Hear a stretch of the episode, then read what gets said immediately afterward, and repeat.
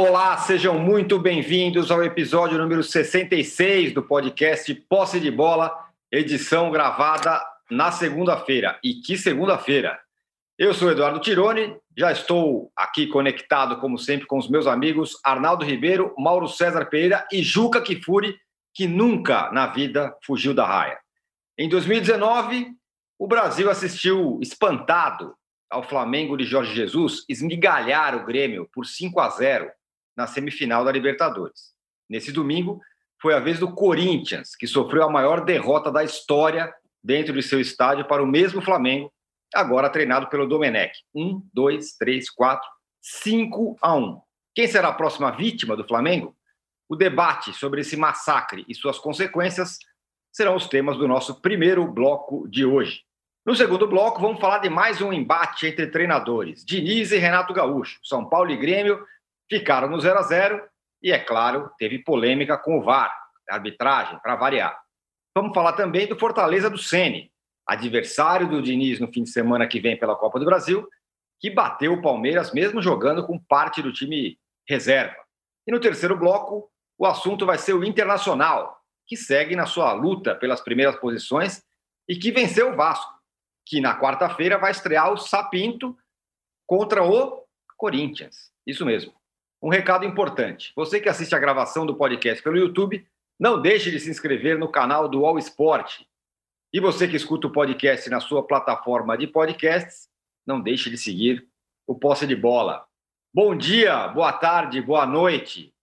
Ô Juca, o que aconteceu na Neoquímica Arena nesse domingo diz mais sobre o Flamengo ou sobre o Corinthians?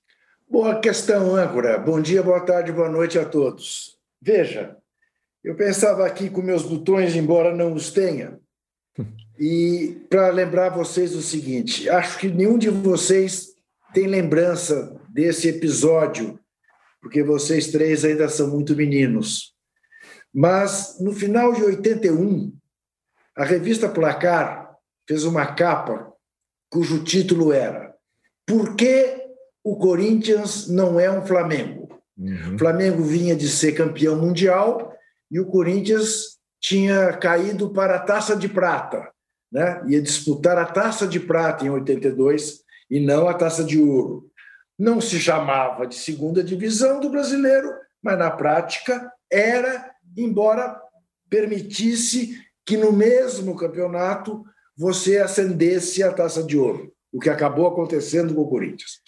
Muito bem. A diferença era abissal entre os dois clubes, embora a diferença de tamanho de torcida não fosse tão grande, e sempre aquela questão: São Paulo, maior mercado, Corinthians com muito mais torcedor em São Paulo do que o Flamengo no Rio, não havia o que justificasse. O Flamengo tinha uma gestão, então, para a época, ah, muito mais moderna do que o Corinthians com Vicente Mateus. Ao final de 82, já sob a democracia corintiana, recebi do Adilson Monteiro Alves, então vice-presidente de futebol do Corinthians, um bilhete na redação de placar. O Corinthians campeão paulista já e tendo feito uma boa campanha na Taça de Ouro. Porque o Corinthians não quer ser um Flamengo. E, enfim, era uma resposta adequada à, à situação em que os dois já se encontravam mais perto um do outro. O que nós vimos ontem foi a materialização de uma diferença que existe entre os dois, em todos os sentidos. Em todos os sentidos, na gestão do futebol. E em todos os sentidos dentro do gramado. O Flamengo é um time quatro que põe quatro gols de diferença em qualquer jogo contra o Corinthians, principalmente num bom gramado, coisa que Itaquera oferece ao Flamengo e o Maracanã não. Eu não tenho dúvida que, embora o desgaste eh, da semana que passou seja enorme para o Flamengo, colaborou muito para o Flamengo ter dificuldades, como teve com o esporte, com o Goiás, com o Bragantino, o fato do Flamengo jogar num gramado ruim como o do Maracanã, em que o jogador tem que olhar para a bola. Não pode jogar de cabeça em pé, como jogou ontem em Itaquera. Agora, ah, eu queria só fazer uma distinção para uma palavra que o Mauro usou no blog dele. Eu não acho que o Flamengo tenha humilhado o Corinthians. Ao contrário, eu acho que o Flamengo respeitou o Corinthians, tanto respeitou que meteu cinco. Uh, e quis meter mais, e poderia ter metido mais. Uh, teria humilhado se desse olé, se jogasse para trás, né? se se poupasse, uh, como até eu achei que faria no segundo tempo, quando, depois que fez 3 a 0, porque vendo o desgaste que vem, mas não. Jogou para cima do Corinthians. E o corintiano que não se iluda, porque Recebi muitas mensagens ontem dizendo: ah, mas espera aí, a diferença não foi tão grande. Jogou uma bola na trave, o Hugo fez três milagres, aquele gol de, do Gil que anularam por ombro. Né? O Flamengo jogou com uma zaga sub-20, um menino de 18 e outro de 19. É, e isso explica o Corinthians ter é, ganhado tanta bola pelo alto como ganhou ontem. Se o Flamengo está com a zaga titular, muito provavelmente não, o, o Gil não teria mandado na, na, na no rebote ofensivo é, como mandou. Então, para mim, a diferença de 5 a 1 foi uma diferença absolutamente esperada. O meu placar, eu tenho uma porção de testemunhas entre todos os, os porteiros uh, da região, que ontem, na hora que eu caminhei de manhã, eles me perguntavam como vai ser, como vai ser? Eu dizia 4 a 0 Flamengo, 4 a 0 Flamengo. Foi 5 a 1 a mesma diferença. Só não acho que tenha sido humilhação. Uh, e aí sou, sou, eu tenho uma posição diferente, eu sei da maioria.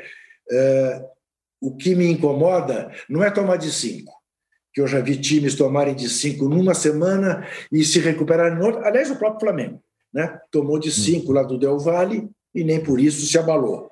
Ah, o problema é quando existe uma permanente diferença que permite você achar que vai tomar de cinco todas as vezes que encontrar com aquele time. E o Corinthians e Flamengo hoje é exatamente essa situação. Se o Maracanã tiver com boa, com um bom gramado no segundo turno, toma mais cinco. Muito bem. É, o Mauro, além do massacre que a gente viu, também foi um dia de, de resgate, né, de algumas figuras, como por exemplo o Vitinho, que jogou muito bem ontem. Sem falar do Domi, que a cada dia vai afastando aí as desconfianças, né, em cima dele. É, primeiro, bom dia a todos. Quero primeiro é, Lembrar que na sexta-feira eu fui desafiado a apostar com o Juca. Em respeito ao Juca, eu não o fiz. Isso tem que ser frisado, embora o âncora tenha tentado passar batido nesse assunto, né, nesse tema. Né? Mas, o, âncora, o âncora tá engraçadinho, sabe, Arnaldo? Ele agora é. dribla os assuntos fundamentais. As pessoas querem saber do seu desafio de sexta-feira. Foi bem. desafiado aqui de uma forma, aqui. De uma forma eloquente. Eu falei, não, eu respeito os meus amigos, não vou fazer isso, não vou apostar, não sou chegado nesse negócio de aposta assim com, com, os amigos. Não, não, não, não eu, ia legal. Apostar, eu, eu ia apostar no Flamengo. Ah, o Flamengo me deixou. Ô, Juca, já, primeiro você diz que o Flamengo não humilhou o Corinthians. Humilhou o Corinthians. Aliás, tem sido uma rotina que vai para a conta, aliás, do presidente do Corinthians e seus antecessores, né? Porque não faz muito tempo o Corinthians ganhava de 4 a 0 do Pacaembu, 3 a 0 do Maracanã. Esse foi 2015, o 3 a 0 do Maracanã. E nos últimos jogos, nos últimos seis jogos, o Flamengo venceu cinco, né? três como visitante, e empatou um com o Corinthians, também em São Paulo. Dessas vitórias, duas foram os maiores placares já sofridos pelo Corinthians no seu estádio aquele 3 a 0 em 2018 e o 5 a 1 de ontem. Teve o 4 a 1 no Maracanã no ano passado, né? Ou seja, são 15 gols do Flamengo e 3 do Corinthians em seis jogos. É muita coisa. Isso vem desde o finalzinho de 18. A última vitória do Corinthians sobre o Flamengo foi aquela do com Jair Ventura, na semifinal Sim. da Copa, Copa do, Brasil. Copa do Brasil. Quando segurou um 0 a 0 no Rio e ganhou por 2 a 1 em São Paulo, eliminando o Flamengo da Copa do Brasil, provocando a queda do Maurício Barbieri. Foi o, digamos assim, o último ato, entre aspas, de uma gestão banana, não as pessoas, tá? Para ficar bem claro, não estou dizendo que um cara é banana, a gestão era banana, a gestão do futebol frouxa, né? pouco competitiva, incompatível com o esporte de alto rendimento, como se diz. O Flamengo perdia e estava tudo ótimo. E foi assim que perdeu para aquele time fraco do Corinthians, inclusive. Né? Era um time já ruim em 2018. É, eu acho que ontem, de novo, o Corinthians foi outra vez humilhado, tomou de cinco. É, essa questão do, do, das finalizações, do bola na trave. No primeiro tempo teve o chute do, do Camacho na trave, e depois, no segundo tempo, o Corinthians atacou. Mas gente não pode tirar isso do contexto do jogo. Estava 3 a 0 o técnico Wagner Mancini solta o time, faz três alterações de uma vez só, manda o time ao ataque, começa a criar situações. Automaticamente, ele fica mais exposto. Né? E não tem condições do Corinthians hoje enfrentar o Flamengo de uma maneira que não seja com cuidados defensivos. Mas nem com cuidados defensivos estava funcionando, já estava 3 a 0 né? no começo do segundo tempo. E aí, naturalmente, sai o, sai o quarto, sai o quinto gols. E, e, claro, pressiona, bola aérea, a, a, questão da substituição. Saiu um zagueiro de 1,95m, entrou um de 1,84m com 18 anos. Evidente que isso também pesou. Ah, que tem entrosamento. Isso é uma ilusão de torcedores do Flamengo que acham que basta colocar esses meninos reunidos em campo que o time vai ser competitivo. Não vai. Uma situação ou outra, um jogo ou outro, pode funcionar. E ontem estava bem claro, o Corinthians levava melhor com o Gil, especificamente com o Gil, na área. Foram dois gols que ele fez, um anulado, o outro que valeu. E... Mas assim, a diferença de fato é muito grande.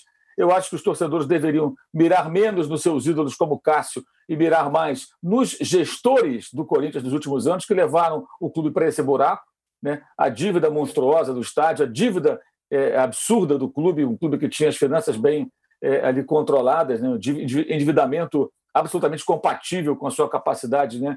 de endividamento e pagamento dessas contas. Hoje a coisa inverteu completamente. Um Corinthians que fica pegando jogadores que são é, é, é refugos do Atlético Mineiro. Vai, vamos falar português, claro. É, São Paulo ele não quer. Manda para cá. Aí você vê um Otero. Que, esses, esses caras nunca viram o Otero jogar. O Otero, ele é um chutador mais que um jogador, é um chutador. Ele chuta a barbaridade, mas com a bola rolando, é um jogador muito fraco, muito limitado, pouco participativo. Mas vai fazer um gol ou outro de fora da área e isso vai, de repente, sustentando como foi no Atlético. O São Paulo rapidamente detectou isso, falou: não quero. O Casares é bom jogador, mas tem uma série de problemas embutidos ali que inviabilizaram a sua permanência no Galo. E o Flamengo ontem, é bom lembrar também, não tinha o Diego Alves, ah, o, mas o Hugo Neneca agarrou bem, não importa o goleiro titular, o goleiro experiente e tal, não estava à disposição de novo. Então, isso aí é, é, é, é, o elenco, né? O elenco descobriu até um goleiro reserva bom que não tinha. Mas não tinha o, não tinha o Diego Alves, não tinha o Rodrigo Caio. O Flamengo tinha. O Isla jogou três partidas entre terça e domingo, uma pelo Chile e duas pelo Flamengo, inteiras, diga-se passagem. Né? O Flamengo não tinha o Arrascaeta, o Gabigol, o próprio Pedro Rocha, que é opção para jogar pelos lados, não só ontem, na semana inteira de quatro jogos em oito dias. Então, sequer era um time mais inteiro, né? inteiro no sentido de não ter desfalques, inteiro também no sentido de ter é, é, é jogadores mais bem preparados fisicamente. O Gabigol não esteve no 4 a 1 e não esteve no 5 a 1 Ainda teve isso. E não teve gol do Pedro. O gol dele foi anulado e bem anulado. Aliás, como é que o Bandeirinha não viu que a bola saiu ali também? Vou te contar. É, então, assim, eu acho que assim, é humilhante, é, é, é constrangedor e é assustador como o Corinthians consegue é, trocar de papel com o Flamengo em tão pouco tempo, em pouquíssimos anos. Né? O Flamengo era goleado, teve um 4 a 0 no Pacaembu, que o Mano era o técnico do Flamengo, quando ele passeou. Teve um 4 a 0 em Itaquera, que foi o jogo do, do Romero. O Romero, uhum. deitado e rolava. E agora a coisa se inverte. Né? É 3 a 0 é 4 a 1 é 5 a 1 Esse 5 a 1 de ontem me lembrou de 83. Campeonato Brasileiro, quando o capita Carlos Alberto Torres estreou no comando técnico do Flamengo, o Flamengo meteu 5 a 1 no Corinthians e ali arrancou para ser campeão brasileiro pelo segundo ano consecutivo, já que havia sido campeão em 82, ainda com Paulo César Carpegiani como técnico. Né? É, então, virou uma rotina. Virou uma rotina. Agora, é algo que é, é, precisa o torcedor do Corinthians parar e pensar. Alguns concordam com o desabafo do Cássio ontem, outros acham que não e tal mas eu acho que o Cássio, nessa fila dos responsáveis, ele não é o primeiro da fila. Não, Tem muita não. gente antes dele. Tem muita gente antes dele. E se fosse o Walter ontem, o que, que ia mudar? Poderia fazer uma defesa, outra, ser 4 a 1 ser 4 a 2 ser 5 a 2 O que, que, que muda? Não muda nada. O problema não é o goleiro. O problema vai muito além disso. Né? E o Flamengo, apesar de muitas, muitos equívocos dos seus dirigentes é, no futebol, tem gente ali que entende de futebol também, que está tomando decisões certas, apesar, vou repetir aqui, da má vontade de parte da torcida do próprio Flamengo para com o treinador e da má vontade de parte da imprensa. Né? Pelo menos vou parar um tempinho de ouvir um monte de balela sobre jogo posicional. O jogo, o André, o André Rocha escreveu no um ótimo texto ontem à noite falando dessa questão. Ah, o jogo posicional engessa os jogadores. Aí você vê o Everton Ribeiro aparecer na área com 1,70m e pouco, fazer um gol de cabeça.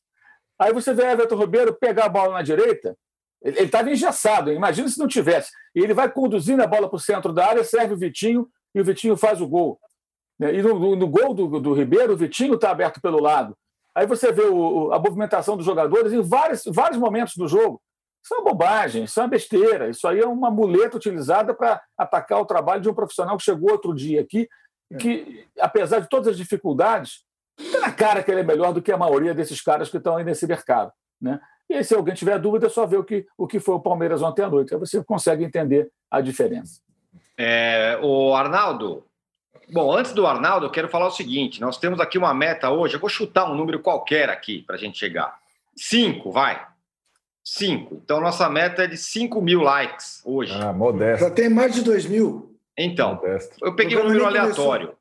O programa nem começou, você viu que eu nem usei o like. É, Exatamente.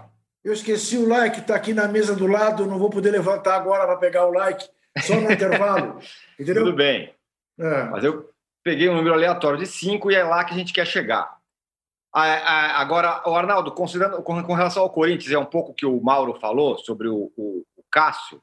Uhum. É, essa, esse momento do Corinthians começa a deixar em xeque alguns caras, né? Como é o caso do Cássio, sei lá, talvez o maior ídolo do Corinthians. O cara ganhou tudo que é possível no Corinthians, que ontem até desabafou depois da partida. Pois é, assim, primeiro, eu acho que o time grande, quando perde de cinco, não é normal, nunca pode ser normal. E, e, acho que não foi normal para o Grêmio, quando perdeu de cinco, você citou no, na abertura, na Libertadores, os cinco que o Flamengo impôs ao Grêmio é, provocou um terremoto ali em Porto Alegre e a revisão de várias coisas, é, inclusive um planejamento diferente para esse ano. Isso não quer dizer que caia o treinador, né? Porque o Renato continua aí, firme. Mas teve muita coisa que mudou. Trocou goleiro, trocou lateral, trocou meio de campo, trocou e os cinco que o Flamengo tomou do Del Valle também provocou um terremoto ali. É, o Domi re, fez revisão de várias coisas, se aproximou dos jogadores. Teve o um negócio do Covid que serviu para ainda conexão maior. Teve os moleques que surgiram. Teve revoluções, mini revoluções. O Corinthians tem que passar pela sua mini revolução. E o que não quer dizer já trocar o Mancini. Não estou nem falando da questão do Cássio. O Cássio, para mim, Tirone, não é questão, não é culpa do goleiro, mas o Cássio nunca foi nunca será um líder. Ele não tem esse perfil.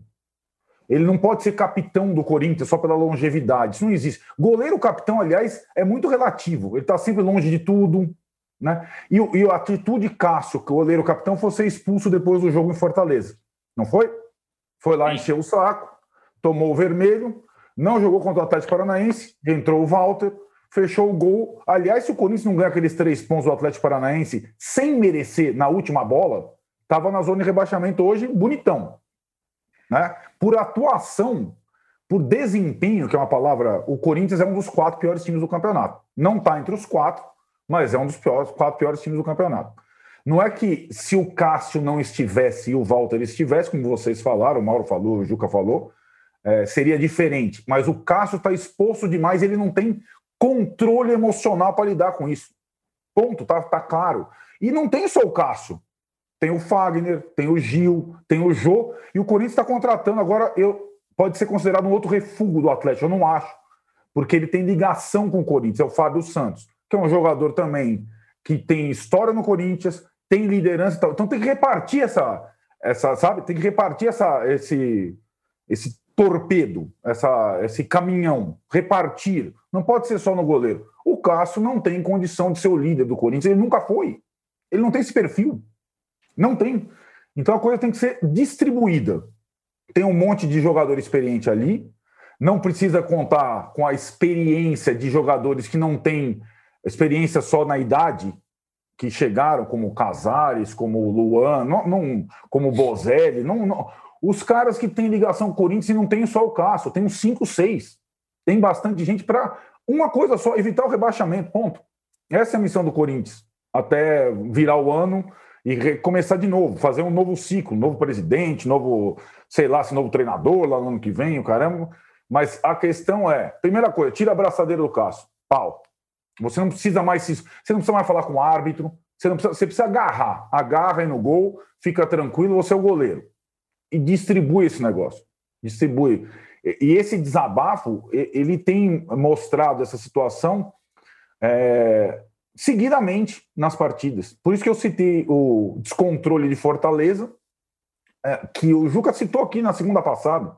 Né? É, no final do jogo, o Corinthians com um a mais, ele comete o pênalti, o Corinthians perde, não satisfeito, vai empurrinhar o árbitro, o Daron, Fortão, vai encher o saco até levar o vermelho. Né? Foi, foi uma, uma demonstração de que precisariam cuidar do Cássio nessa volta, logo depois do Walter ter feito a partida que fez contra o Atlético Paranaense. Então, acho que essa é a, é a mínima atitude que o Wagner Mancini e os demais precisam fazer. Os demais colegas do Cássio da mesma, da mesma geração, o Gil, o Fagner, o Jô e o Fábio Santos, tá bom? Então, Gil, Fagner, Jô e Fábio Santos dividem essa bigorna com o Cássio. É o que eu recomendo. Ô, Juca, na semana passada, o, como disse o Arnaldo aí, o Corinthians venceu na Bacia das Almas, gol do Everaldo aos 50 e tal. E a conversa ali naquele momento ficou, tá vendo? Isso aí que é o Corinthians, é o sofrimento mesmo, com a gente é assim. É, e aí deu uma, uma, parece, um, clareou o horizonte. Falou, bom, agora tudo bem, né? A gente vai ganhar um pontinho aqui, outro ali, vamos escapar do rebaixamento e tudo mais. Aí repatriou o Fábio Santos, como também disse o Arnaldo. Esse cenário todo de achar que quando for sofrer vai ganhar, que uma coisa meio que evocando a história do Corinthians, blá blá blá. E, eu, e, e o repatriamento de um cara como o Fábio Santos, que não joga mais nem no Atlético Mineiro, é, é um cenário que deixa o corintiano com medo da Série B, vamos dizer assim, ou ainda também tem, ou tem muito tempo pela frente? Não, acho que tem muito medo. Tem tempo e medo. Na verdade, o corintiano adoraria que o campeonato terminasse, tivesse terminado ontem. Assim mesmo, tomando de cinco, mais livre do rebaixamento.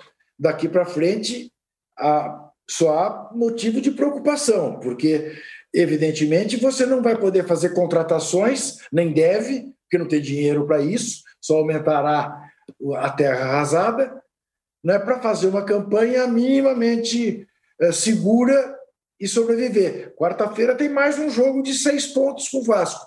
É. A situação do corintiano nesse momento, e eu sei disso por experiência própria, é ficar olhando os jogos dos times que estão abaixo do Corinthians ou um pouco acima e torcer contra eles.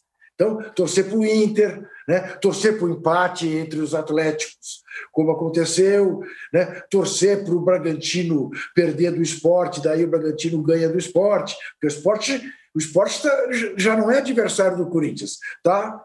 Três pontos, sei lá, à, à frente do Corinthians. Então, o problema é olhar para baixo. Né? Isso que o corintiano tem de fazer.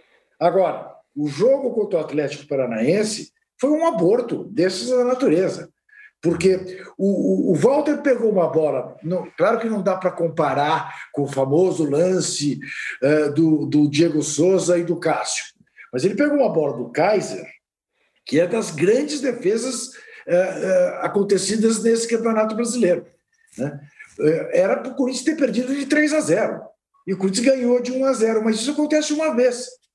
O comum, futebol por futebol, é tomar os cinco que tomou do Flamengo. Né? Então, acho que tem motivo sim. E, e se o, o problema do Corinthians não é o Cássio, o problema do Corinthians não é de hoje é André Sanches. Que se fosse minimamente apaixonado pelo Corinthians, como ele diz, não se servisse do Corinthians como ele se serve, hoje apresentaria a sua renúncia, proporia ao Conselho uh, uma antecipação da eleição para o Corinthians começar logo uma nova fase da sua vida porque com ele é só o buraco. Está vivendo de novo o que viveu em 2007. Foi na gestão dele que o Corinthians caiu e ele vai entregar um time de segunda divisão. É a história se repetindo, feito tragédia. André Sanches, sem tirar nem pôr. É, pois é. O, o, o Mauro, um pouco em cima disso também que o Juca está falando, lá para 2012, o Corinthians tomou uma decisão, né? 2013, por aí, ter o seu estádio.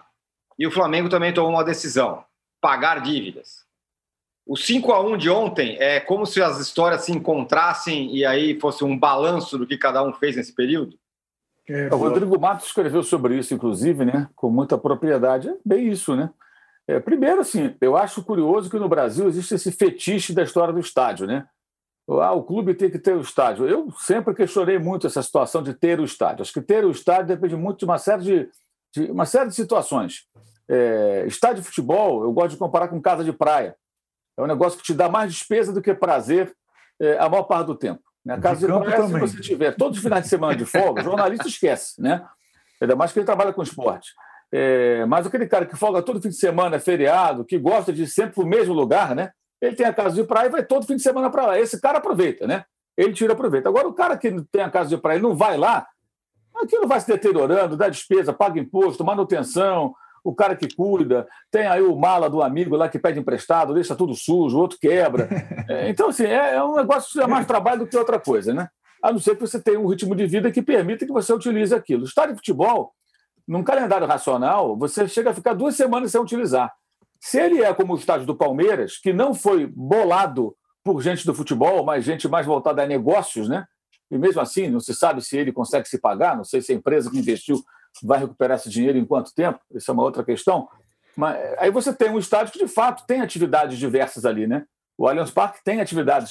É, é, agora não, não tanto porque está na pandemia e tal, a coisa não está normal. Mas é, eventos de mundo corporativo acontecem ali, até drive-in já virou. Quer dizer, fazem de tudo ali, shows abertos, o estádio é preparado para espetáculos desse tipo.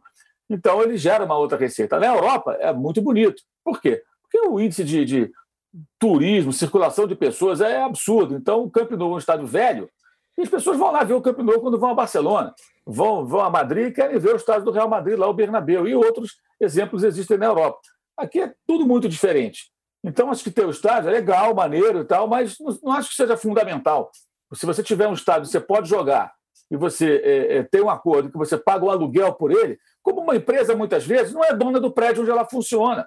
São muitas e muitas e muitas.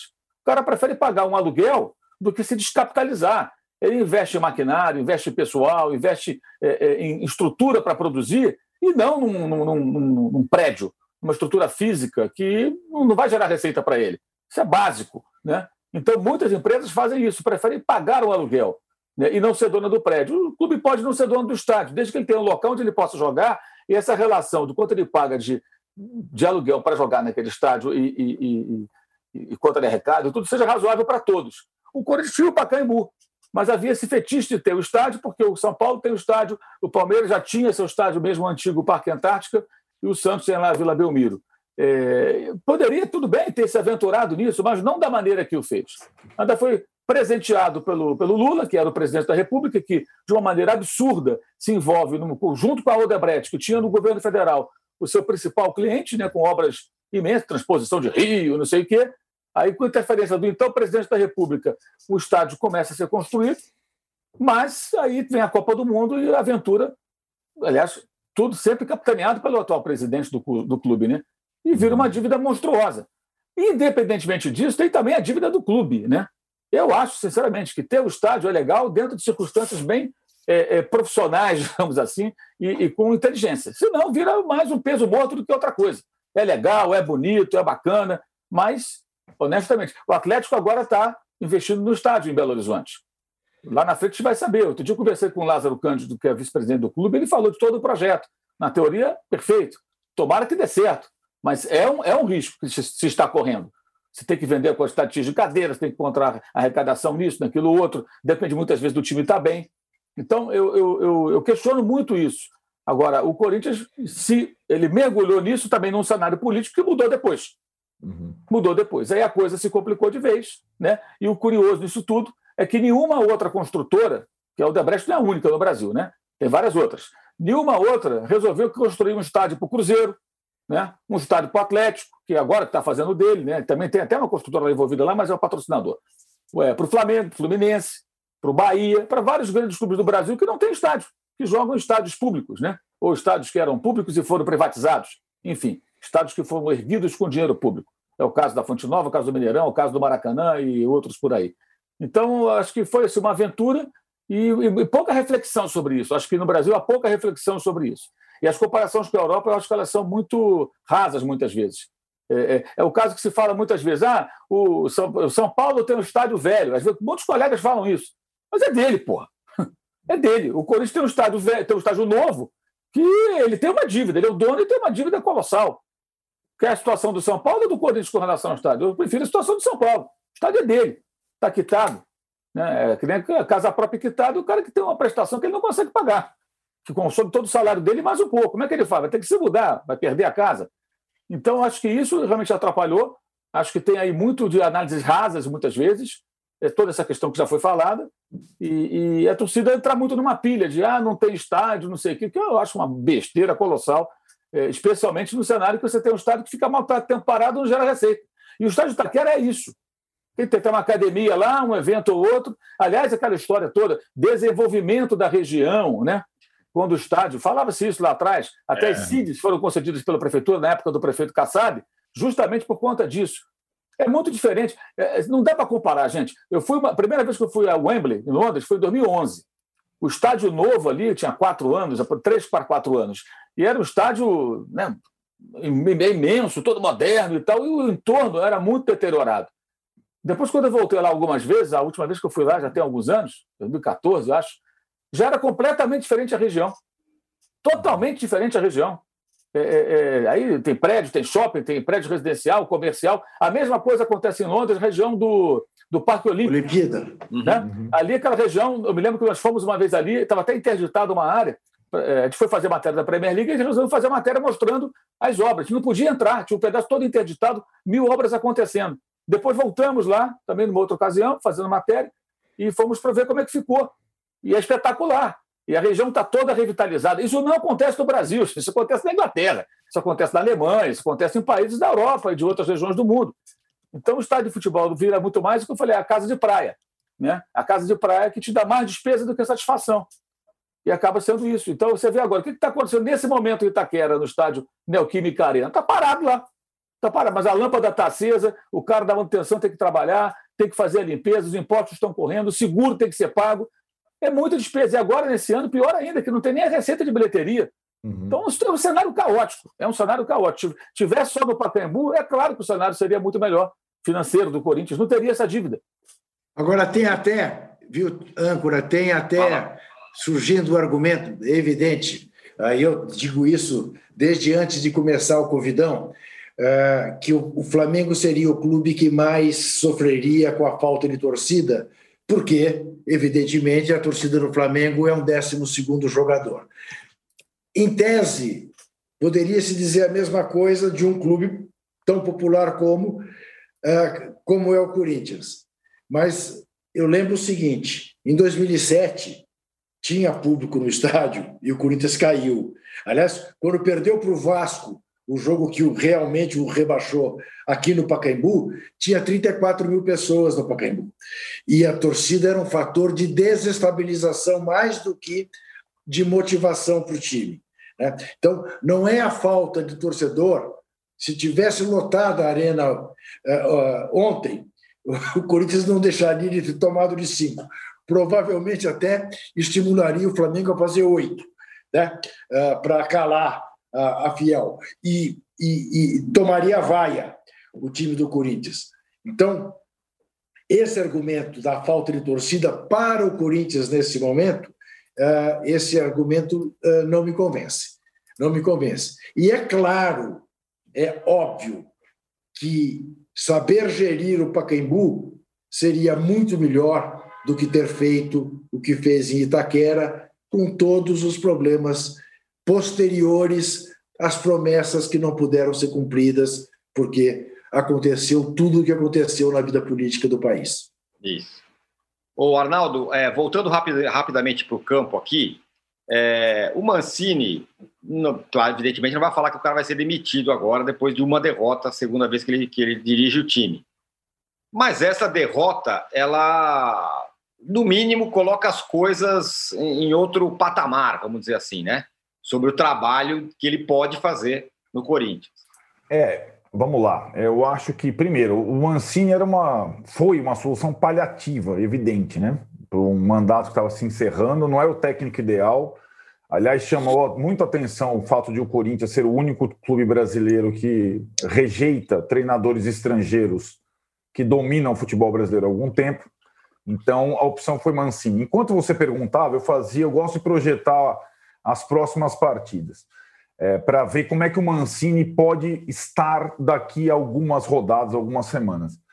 É, antes, a sequência do Flamengo, que é muito interessante. O Flamengo pega o Internacional domingo, né, confronto da liderança, encerra o primeiro turno contra o São Paulo, do Fernando Diniz, no Maracanã, e começa o segundo turno contra o Atlético do São Paulo no Mineirão. Então é Inter, São Paulo e Atlético.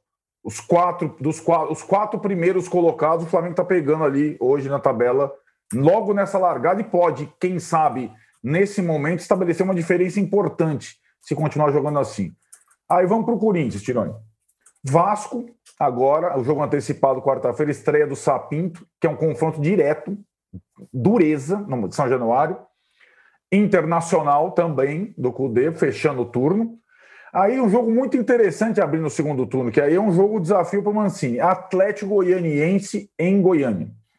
Outro confronto direto contra o ex-time do Mancini. Ah, isso aqui é um jogo depois do Atlético Goianiense? Atlético Mineiro do São Paulo. Então são os quatro próximos jogos do Corinthians. O que, que eu estou querendo dizer com isso? É, eu não descarto nem, nem, nem de longe uma nova troca de treinador se o Corinthians se, enfur, se enfurnar na zona de rebaixamento e demorar a sair um pouco. Porque é assim o roteiro de todos os times brasileiros, sobretudo os grandes, que entram numa zona de rebaixamento.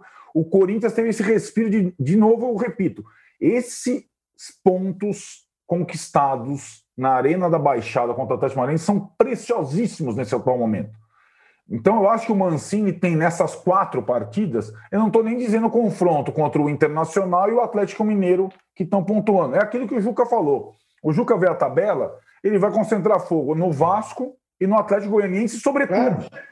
claro. Então, assim, daqui a quatro jogos, com a Copa do Brasil no meio aí contra o América do Luiz Doido, a gente vai poder dizer, porque não dá segurança nenhuma. Ah, tem contrato até 2022. O Corinthians não tem treinador pagando. Se o Corinthians se complicar e sobre, sobre o comando do Mancini e não reagir e voltar lá para baixo, ele vai trocar de novo de técnico, pode ter certeza. Arnaldo, Arnaldo, o campeonato do Corinthians é o campeonato do Vasco, do Atlético Goianiense, não é o do Inter, não é o do Galo. Ontem eu era contar, aqui não tem ponto. Contra o Flamengo não tem ponto. Contra o Inter não tem ponto. Contra o Galo não tem ponto. Agora, contra o Vasco tem que ter. Contra o Atlético Goianiense tem que ter. Esse é o campeonato do Corinthians. E Exatamente. acho que é só, só para encerrar o que o Juca está falando, é, é o seguinte: isso é o legal dos pontos corridos. Então, se você está ou postulando o título ou, ou com medo do, da zona de rebaixamento, você está ligado nas outras nove partidas da rodada. É então, é quando está jogando, quando tá jogando o Fortaleza e o Palmeiras, você está torcendo para alguém. Quando está jogando o Atlético é Goianiense, o Atlético Paranaense, você está torcendo para alguém. É, e é assim, é isso que é a mágica do negócio. Se alguém não Ô, sentiu ainda é isso. Diga. Te deu mal, hein, âncora? Sem usar o like até agora, já temos uma, quase 6 mil. É isso. Queremos, queremos chegar a 7 mil. É, você Voltamos. É, é isso. Eu vou eu vou, você vai chamar um intervalo? Vou. Eu vou levantar e pegar o like. Beleza. Por aí, 30 segundos. 30 segundos para vocês chegarem a 7 mil, enquanto o Juca vai atrás do like e a gente volta daqui 30 segundos para falar é, dos confrontos entre técnicos, Diniz, Renato, Sene e mais o Palmeiras, que está trazendo aí um estrangeiro. Já voltamos. O ano de 2020 pode até estar diferente, mas o que não muda é a emoção do Brasileirão. É disputa para entrar no G4, briga para escapar do rebaixamento, polêmica com VAR, enfim, é o maior campeonato do futebol nacional. E com o All Sport Clube você assiste aos jogos do Brasileirão ao vivo no EI Plus. Acesse wall.com.br esporteclube e assine já. São planos a partir de R$19,90 por mês para assistir ao vivo ao melhor do futebol onde você estiver. Wall Sport Clube, assine já! Estamos de volta para o segundo bloco do episódio 66 do podcast Posse de Bola. Agora sim, o Juca devidamente é, é, munido do seu papelzinho de like e a gente vai chegar. Nós chegamos nos 7 mil. Vamos chegar em 8 mil agora, vai. Tá uma loucura hoje isso aqui. Estamos parecendo o Flamengo ontem, atropelando. É... Vamos falar nesse segundo bloco. Do, do, Você tem do... ideia do porquê disso, âncora?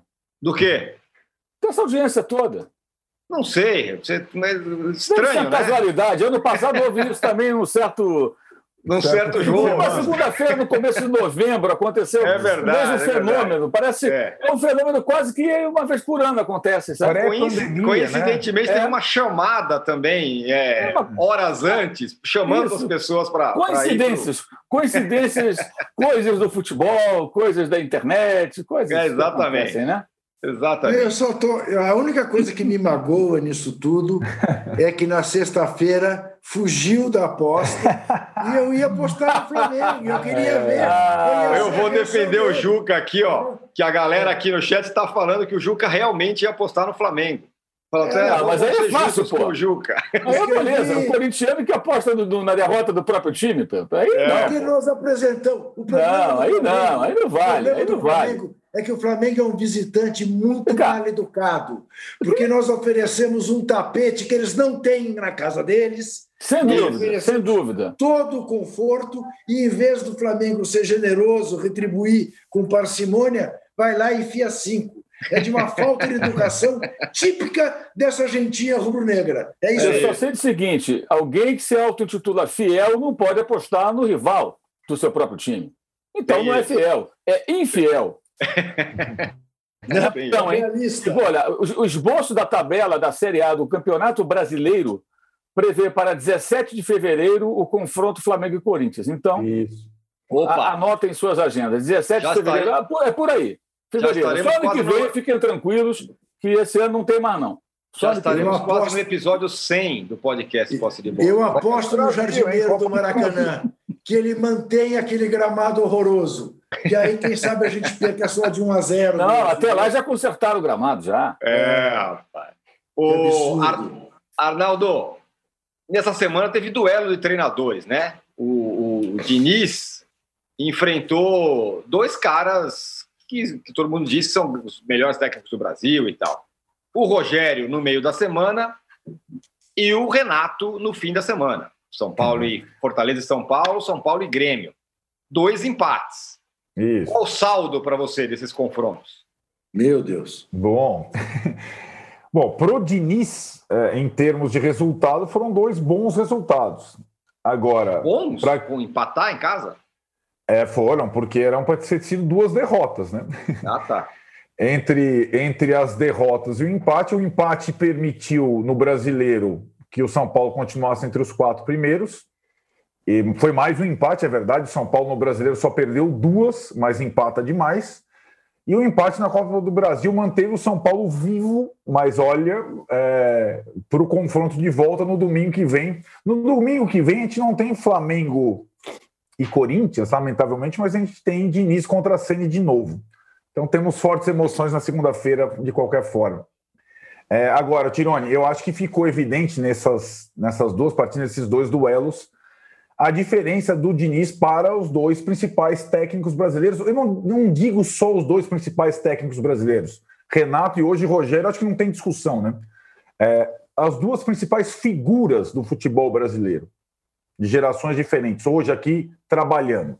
Renato Portaluppi e Rogério Ceni, né? São e acho que tem uma questão ali de dos bons times que o Grêmio e o Fortaleza têm com trabalhos mais longos, o trabalho do Diniz, se não é longo, ele já superou um ano. Então, o que. Ah, o Ceni teve duas passagens, o Renato. O Grêmio do Renato e o Fortaleza do Rogério já tiveram a marca deles quase que imediata, desde que eles assumiram. Eles foram evoluindo, é verdade, mas os resultados deles foram mais breves inclusive com taças, do que um ano, 13 meses que o Diniz já tem.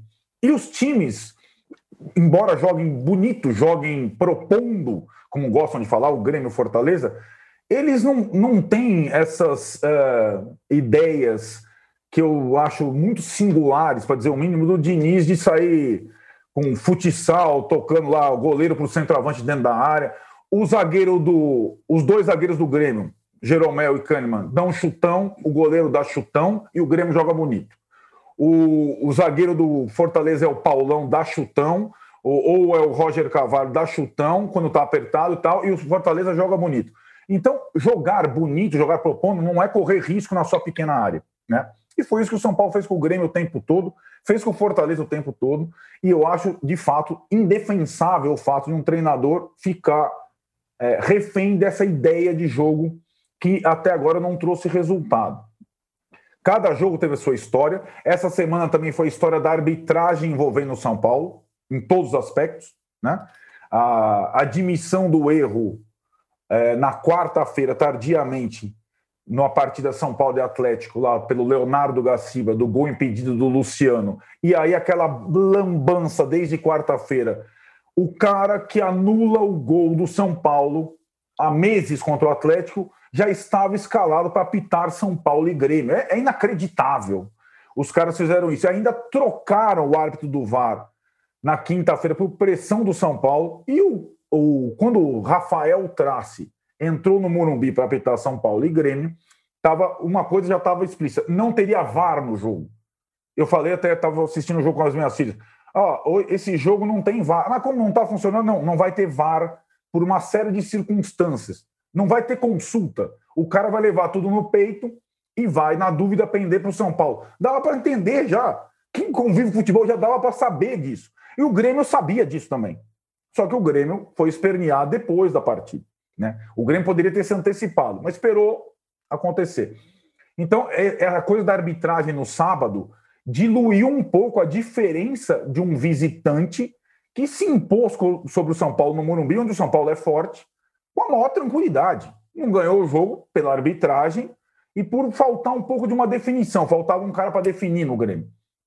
Agora, o, o que acho que causa a, a, o conflito maior para o São Paulino é saber que o melhor técnico brasileiro hoje não é o Renato que enfrentou o Diniz, é o Rogério, que até outro dia era São Paulino, só São Paulino. Ele não é mais só São Paulino, ele é técnico a diferença entre o Fernando Diniz e o Rogério Ceni ela é gigante. E o São Paulo, como é que o São Paulo vai querer aplaudir o Fernando Diniz, estão sabendo que o melhor é o Rogério Ceni e está ali em Fortaleza? O que o Rogério Ceni fez nessas últimas, o Rogério Ceni é o técnico da semana, é o técnico do mês, é o técnico brasileiro de 2020, é o melhor técnico e é o técnico que tem mais potencial de desenvolvimento. Não tem nem comparação com o resto. Tem os gringos e tem o Rogério Ceni e tem o Renato. O Renato, acho que já chegou no seu ápice como treinador. Não é o melhor momento do Renato, mas o trabalho do Renato é bom. A, a figura do Renato é uma figura super importante. E o Fernando Diniz, é, a não ser que aconteça uma transformação radical na forma dele trabalhar, ele jamais vai chegar a Renato e a Rogério Ceni. E não estou dizendo nas figuras que Renato e Rogério Ceni representam o futebol brasileiro. Estou falando em termos de treinador. Eu acho que os dois estão muito acima, sobretudo o Rogério, que faz um ano brilhante. Nas partidas contra, nas partidas grandes de visibilidade, você pega o Fortaleza para jogar, para ver para jogar, é uma coisa impressionante o que com jogadores comuns o Rogério Ceni fez o time do Fortaleza é, virar. Muito bem. O Mauro, o Arnaldo falou sobre a questão da arbitragem aí o Brasil conseguiu um feito espetacular, né? Instalou, instituiu o VAR e as reclamações da arbitragem aumentaram em vez de diminuir, né? No mundo todo. É, mas acho que aí tem dois aspectos, né? É, você tem é, situações é, discutíveis do VAR e uma má vontade muito grande de parte da torcida, né? É, Existem situações e de parte da imprensa também. Por exemplo, não tem o menor cabimento você debater num programa na televisão, na internet, onde for, acertos do VAR. Né? O VAR acertou em 10 lances é, a, é, a, favor, entre aspas, de um determinado time, ou seja, evitou 10 vezes que o determinado time fosse prejudicado.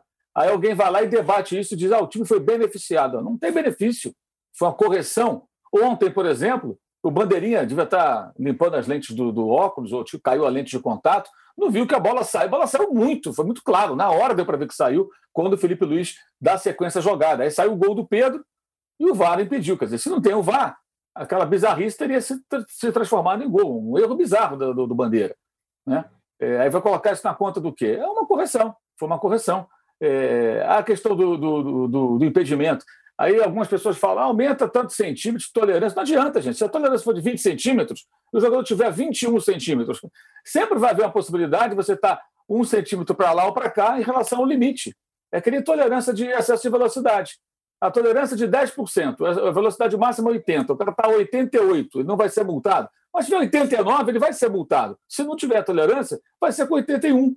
Então, de qualquer maneira, eh, vai ter sempre essa situação, isso é inevitável. Eu acho que há muita má vontade, muita tentativa de criar assunto onde não tem, de debater o que não tem, muitas vezes isso acontece também. Né? Agora, há muitos erros, acontecem muitos erros de fato. É, é, a demora, muitas vezes, enorme para se analisar, essa situação do jogo Atlético São Paulo. Um lance que é pouco comentado, que foi o pênalti dado para o Atlético contra o Goiás, quando estava 0 a 0 que eu achei incrível aquele pênalti ter sido marcado com a utilização do vídeo. Não vi nenhum contato do goleiro com, com o Sacha, é, é, é o Tadeu, né? E Sim, acabou sendo marcado. Mauro, a questão, então, a questão situações que, mesmo com vários, os caras cometem uns erros bizarros. Me parece que com uma frequência maior do que lá fora. Mas, ao mesmo tempo, também existe uma, uma, uma procura aí de assuntos ligados ao VAR, às vezes sem sentido nenhum é, às vezes, assim, chega a ser tanto quanto absurdo. Eu só discordo, Mauro. Eu só discordo em relação à questão do impedimento. É claro que o raciocínio que você faz é perfeito, dos 81 quilômetros dos 89. Mas a diferença que eu acho que se pode estabelecer é a coisa do espírito da regra. Se você estabelecer um corpo de diferença, você pode dizer com clareza que aquele cara que está um corpo de diferença à frente, ele levou vantagem na, num determinado lance. Ao passo que o cara que está com o ombro à Sim. frente, não, não, ele não fez deliberado. Não, mas, mas aí é uma, outra, é uma outra proposta, né, Juca? Eu estou falando Isso. especificamente da questão dos centímetros. Tá. Você dá uma tolerância, não resolve. E, e mesmo assim, nessa situação, que eu acho até que. Eu, primeiro, eu acho que o VAR não foi devidamente testado. Uhum. Eu me lembro que, assim, de uma hora para outra, a FIFA falou: agora vai ter vídeo. Eu acho que deveriam ter testado mais. E muitas situações que estão acontecendo hoje, nós deveríamos ter detectado em experiências, especialmente a situação da frustração. O jogo de sábado, Everton 2, Liverpool 2, foi assim. Né? O jogo 2 a 2 um ótimo jogo. No final, o Liverpool faz um gol. Que vantagem levou o Mané ali? Nenhuma, mas, cara, não tem jeito. A regra é essa: o cara que está executando é obrigado a colocar troço naquela linha lá. A linha disse que está impedido. Se ele não errou na, por exemplo, eu, eu perguntei já à CBF e perguntei a dois colegas que são que trabalham com ex-árbitros, né? É, um, um, instrutor e o outro comentarista de arbitragem. Um falou, eu achei aquela, aquela posição da linha ontem discutível. O outro disse, não, não, está correto. E a CBF diz que está correto. O gol do lado do Gil. Eu fiquei com a pulga atrás da orelha ali. Né? Até demoraram a colocar a imagem com a linha, né? O gol primeiro, o gol do Corinthians. Sim. Então, então assim, acho que deveriam ter discutido mais. Agora, acho também que aqui no Brasil tem esse, esse problema. Existem os críticos é, conscientes, que é o caso do Arnaldo, o Arnaldo é contra o VAR, ele apresenta sempre os argumentos dele, e tem gente que vai de acordo com a conveniência. E Sim, agora bom. é legal falar isso do VAR. Vamos falar porque isso vai gerar um burburinho. Ah, bom. Aí fala. Aí, aí daqui a pouquinho, não, agora eu quero falar outra coisa do VAR. Então, assim, isso é loucura. Não, Quando aí, é beneficiado. Infelizmente, infelizmente dá, né? nós, nós convivemos com a trollagem jornalística. Exato, exato. Isso aí, aí, bom, Trollagem, jornalista. É, isso aí. É verdade. É isso aí. Muito bom. É, aí não se acrescenta nada ao debate, fica só não, um debate vazio. É, sabe? É a gente faz mal ao futebol. De provocar, o palhaço que vive de provocar o torcedor e tal, para ter uma reação, para ter. Aí, aí é outra coisa. Eu não entro nessa, né, nessa seara. Agora, Muito bem. aqui de fato Uh, o que aconteceu no jogo do Liverpool foi uma tristeza, né? ao passo que como a Premier League se distingue, né? O que aconteceu? O que foi aquele jogo do Tottenham com o West Ham ontem? Rapaz. Né? Quer dizer, é, é para derrubar qualquer um. Faltava o quê? Sete minutos, oito minutos, estava 3 a 0 O jogo acabou 3 a 3 né?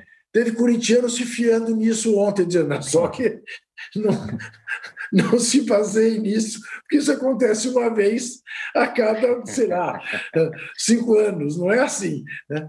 Mas, de fato, de fato, o problema é que eu acho que acabou sendo pouco testado. São, são diversas situações sobre as quais ninguém pensou. e aí ainda está mal ajambrado, sem dúvida nenhuma. É diferente do que você vê na NBA, é diferente do que você vê no tênis, é diferente do que você vê em outros esportes. Ah, no futebol, ainda, a arbitragem eletrônica não atingiu o seu nível de excelência. Mas atingirá, viu, senhor Arnaldo? Atingirá. Não, não, acho, não creio. Só, ó, Tirone, para você passar já para o próximo intervalão, eu quero saber dos dois aqui, já, já antecipando para a próxima segunda. O Juca gosta de apostar, o Mauro não gosta. Quem passa na Copa do Brasil, Rogério Senna ou Fernando Diniz? Fernando Diniz. Rogério eu me diverti muito, muito na segunda-feira aqui. Rogério Ceni. Tá bom. O Mauro está analisando ainda. O Mauro está analisando. Eu vou você fazer uma pequena mudança. Tá... Não, eu um acho. pouquinho. Não, você tudo bem, âncora, porque você é um cara de posição. O Arnaldo ele joga a pergunta e não dá a posição dele. E para você, Arnaldo? Não, você está perguntando. Eu acho que o São Paulo do Diniz tem obrigação de se classificar. Obrigação. Eu não perguntei isso. Quem tem obrigação? Quem vai se classificar? Segunda-feira. Estaremos falando de quem classificado? São eu Paulo ou Fortaleza? Eu vou dar o meu palpite na sexta. Depende do que o Diniz fizer na terça e o Rogério na quarta. Se o Diniz fizer certo na terça, que é poupar todo o time contra o Binacional, ele tem chance de se classificar e pode se classificar. Se não, nem precisa entrar em campo. Ah, né? não, não, me diga que o São Paulo vai entrar em campo contra o Binacional, não vai por os meninos? Olha. Eu espero que sim, né? Vamos ver. Vamos ver, vamos ver. Ah, não. É brincadeira. Eu, eu, eu, eu, eu falei Sene, mas é, eu acho que o Sene vai passar. Mas, como eu já falei mais uma vez, eu acho que o Diniz tem que encerrar a temporada é, no São Paulo. É, nós, eu fiz uma pequena mudança aqui no nosso roteiro. Vamos falar do Palmeiras no terceiro bloco, que o Palmeiras está trazendo o técnico estrangeiro. Vamos falar uhum. da estreia do, do Sapinto Não. no Vasco ao longo Palmeiras, da semana. Tia Leila, tia, Leila ficou, tia Leila ficou em Fortaleza, almoça hoje com o Rogério Ceni. É, o seu Ué, desejo, tá né, Ju? Fortaleza, a delegação toda. Aproveita, né? Claro. A gente volta em 30 segundos e a gente tem uma possibilidade boa de chegar aos às 10 mil likes. Olha isso, coisa boa. Aí, aí, sério, aí acabou o mundo. Aí, aí é. É, uma, então, uma... é recorde de audiência, não é não? Recorde, é, vai, cara, vai ser uma manhã de Flamengo aqui, atropelando, passando o trator. É, voltamos em 30 segundos, então. Baixo Clero é o podcast de política do UOL. Toda semana eu, Carla Bigato, converso com os comentaristas Maria Carolina Trevisan e Diogo Schelp sobre temas que dominam a pauta política brasileira. Você pode ouvir o Baixo Clero e outros programas do UOL em uol.com.br podcasts, no YouTube e também nas principais plataformas de distribuição de podcasts. Estamos de volta para o terceiro bloco do episódio é, 66 do podcast Posse de Bola. Juca, embora você tenha feito essa campanha aí para o Sene no Palmeiras, ao que parece, o, o, foco do Palmeiras é o Miguel Ángel Ramírez, técnico do Independiente Del Valle. O que, que te parece? Bom, é outra história. Alguém dirá que virou modinha contratar técnicos estrangeiros. É possível que seja modinha, é possível, certamente alguns virão e quebrarão a cara, como já houve outros casos, mas diante de uma mera constatação é, que o líder do campeonato tem um técnico estrangeiro, o vice-líder tem um técnico estrangeiro, o terceiro colocado também tem um técnico estrangeiro, por que, que eu não vou buscar um técnico estrangeiro? Eu tenho só uma alternativa no Brasil, se eu não sou Fortaleza, em relação a um técnico brasileiro. Se chama Rogério Ceni. Eu, se fosse a tia Leila, fazia uma proposta indecorosa, entenda no sentido financeiro, evidentemente, para o Rogério Ceni eh, e o traria. E quebraria essa coisa de ah, ele é São Paulo, ele não é. Ah, a tia Leila é Vasco e está lá, vai ser presidenta do Palmeiras. Então não é por aí traz o Rogério Ceni.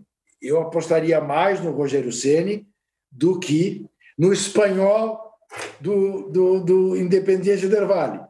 Pero, ao que tudo indica, é ele mesmo que foram buscar. O vice-presidente viajou, né? foi para o Equador, foi para Quito, para tentar trazê-lo. Né? É, eu traria o Rogério Ceni. Faria um barulhão. Barulhaço mas um barulhaço, um barulhaço. E acho que o Rogério Ceni daria uma resposta mais rápida do que poderá dar alguém chegando de fora para tomar, tomar conta do Palmeiras. Falta combinar com o Rogério Senna, né? Ele deixou claro que quer terminar a temporada, pelo menos. O âncora, a ver, diga. O âncora não é uma informação. Deixar Olá. claro que não é uma informação. Mas eu corto meus dois braços se o próximo presidente do São Paulo, seja ele quem for, já não tiver acordado com o Rogério Ceni, que em janeiro Rogério Ceni é o técnico de São Paulo. Vamos ver. Os dois braços, eu corto. Março. Março, talvez, fim da temporada. Vamos ver. É, o Arnaldo, assim, quem já tem técnico estrangeiro que está fazendo um puta campeonato é o, é o Internacional, com o Cudê. Então, a minha pergunta é: o Cudê é o líder do, do brasileiro nesse momento, né? É, uhum. Até, pelo menos até hoje à noite. É, é o melhor elenco do brasileiro? Não, Nossa, não nem é. de longe. Nem de longe. Eu acho que o Inter está ali entre os seis elencos do futebol brasileiro. Eu acho o elenco do Inter pior que o do Grêmio, para você ter a comparação. E acho que, em termos de possibilidades, acho mesmo. E, e creio que a, aquela instabilidade, o fato de não vencer o Grenal, é que provocou um, um questionamento ao trabalho do Cudê, que de resto ele, mesmo convivendo com poucos jogadores, Covid, é, duas competições ao mesmo tempo, é, o principal rival no grupo da Libertadores, e agora da, a Copa do Brasil se avizinhando daqui a pouco, como para os outros times que vão disputar o mata-mata Libertadores, o Inter voltou à briga do brasileiro, né? Voltou à briga por méritos, e, e acho que tem essa situação é, de, de ele, em tese, em relação ao Domenech e ao São Paulo e seus rivais na disputa pela ponta do brasileiro, é o que tem feito mais com menos. Né? É, não é o time mais é, atraente entre os três. Vale muito mais a pena você ver jogo do Atlético ou do Flamengo para consumo geral mas é um time que tem uma cara, que é difícil de ser batido, que tem personalidade, que é interessante. Então eu já considero um bom trabalho, já considero, já considerava a época, o, o Mauro está com a camisa do Racing aí, e o Cudê desde então, um acerto que o Inter fez desde o ano passado. Acho que o Inter encaminhou de forma errada aquela transição com o Zé Ricardo, etc. e tal, até esperar o Cudê, mas de resto apostar no Cudê foi um acerto. É verdade que com esse elenco curto, Tironi, vai ter que fazer alguma opção em algum momento. Ele mesmo falou: não vou, não vou conseguir jogar três competições ao mesmo tempo: Copa do Brasil, Libertadores e Brasileiro. Agora, assim como o Galo tem aquela questão não vencer um brasileiro desde 71, o outro gigante brasileiro que está há muito tempo sem ganhar o brasileiro é justamente o Internacional desde 79. São os dois ali. Então, são, são para eles, esse brasileiro ou o brasileiro tem um peso gigantesco, mais que para o Flamengo, mais que para os clubes paulistas e tal. Então, essa, essa opção, agora que o Inter voltou à briga do brasileiro, vai ser complexa. Quando, e essa primeira semana já se encaminha a ir para a Libertadores no Chile com o time titular, sendo que a vaga está bem encaminhada, mas ainda depende de um ponto, ou privilegiar o jogo com o Flamengo no final de semana que vale a liderança do campeonato? É uma boa questão. Tudo bem.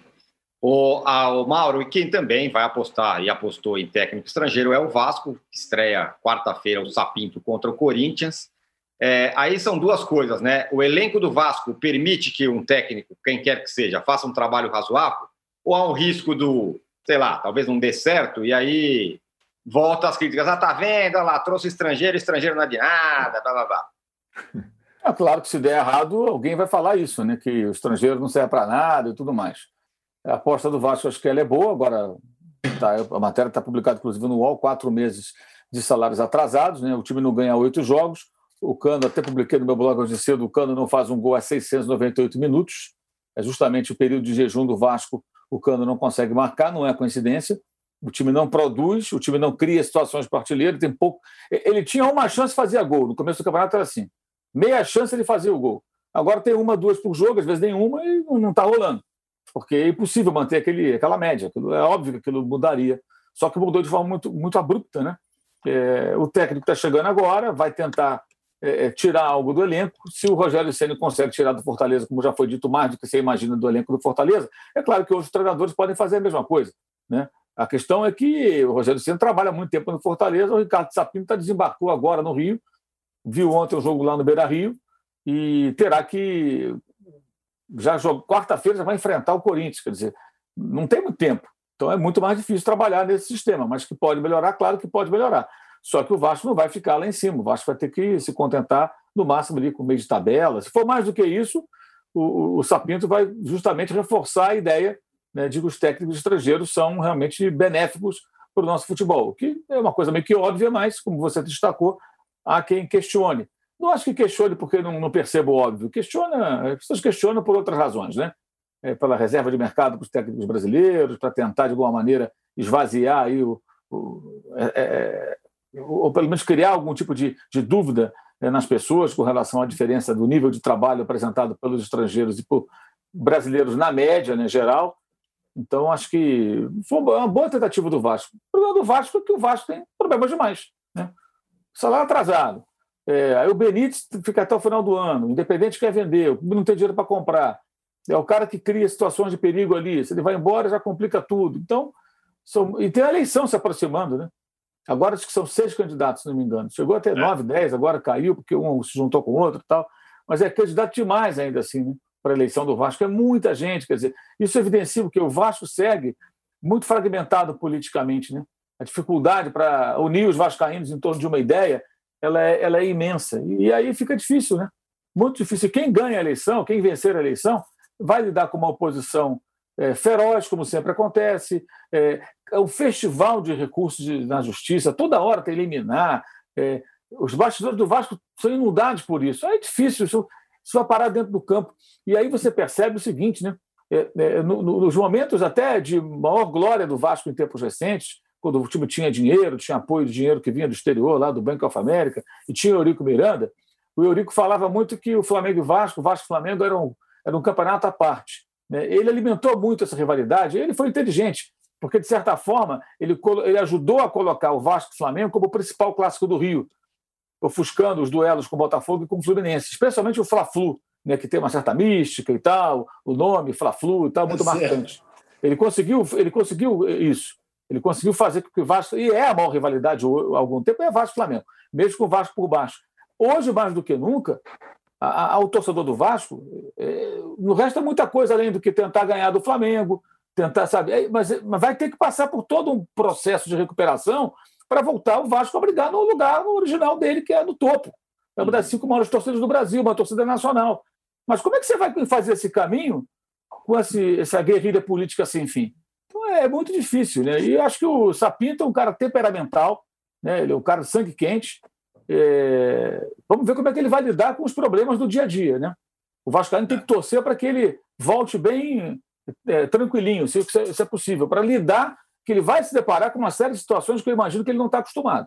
É. São coisas do nosso futebol que não são comuns lá fora. É, mas é uma tentativa boa, acho que bem melhor do que, sei lá, vai contratar quem aí, mais, mais um do mais do mesmo. É. Pode ser que dê certo, né? até porque a meta não é das mais ousadas, é ficar numa posição é, é, é, é, distante da zona de rebaixamento. Muito bem, senhores, a conversa hoje foi espetacular, viu? Não à toa, foi, a gente chegou mas... aos 10 mil likes. Sim, Muito é. bom, né? E eu, e eu, eu mostrei a plaquinha no momento que chegou aos 10 mil para comemorar. Exatamente. Muito Mas bem. eu queria apenas, antes de encerrar, Âncora, Fala. para a imensa torcida rubro-negra que nos prestigia de maneira tão carinhosa nesta manhã ao vivo, né? e que sei continuará a prestigiar até sexta-feira, vendo posse de bola, como tem acontecido todas as semanas. Eu quero deixar claro para você, meu querido torcedor rubro-negro, primeiro, se você não sabe, saiba. Minha mãe carioca era rubro-negra, fã de Leônidas da Silva. Então, eu tenho pelo Flamengo amor de mãe. Segundo, Sexta-feira eu ia propor ao senhor Mauro César uma aposta que era a seguinte: Mauro, sou Flamengo e te dou três de lambuja, porque o meu placar era 4 a 0 para o Flamengo, portanto, com três de lambuja seria 4 a 3 e ele fugiu da aposta. Ele não teve confiança suficiente, entendeu? Em manter, em fazer uma aposta dessa comigo. Dito isso, até sexta-feira, nove horas da manhã, estaremos de volta. Foi um prazer. O Juca que Fúria acaba de propagar a nova ideia da torcida corintiana, a infiel. A infiel torcida. Olha, a muito realista. obrigado para todo mundo que esteve aqui. Tem muita gente falando, falando bastante sobre o Juca, que é, do, como o Juca, é, apesar de tudo que aconteceu ontem, estava de bom humor, como sempre está. Ele tá isso é muito legal. É isso. é isso. Então nós voltamos sexta-feira. Sexta-feira estaremos de volta com mais um posse de bola. Valeu, obrigado para todo mundo. 10 mil likes. Valeu. Chega ao fim esse episódio do Posse de Bola. Lembrando que você também pode conferir mais opiniões e análises nos blogs dos comentaristas do UOL. Posse de Bola tem pauta e produção de Arnaldo Ribeiro e Eduardo Tironi, edição de áudio de Amer Menegassi e coordenação de Diogo Pinheiro.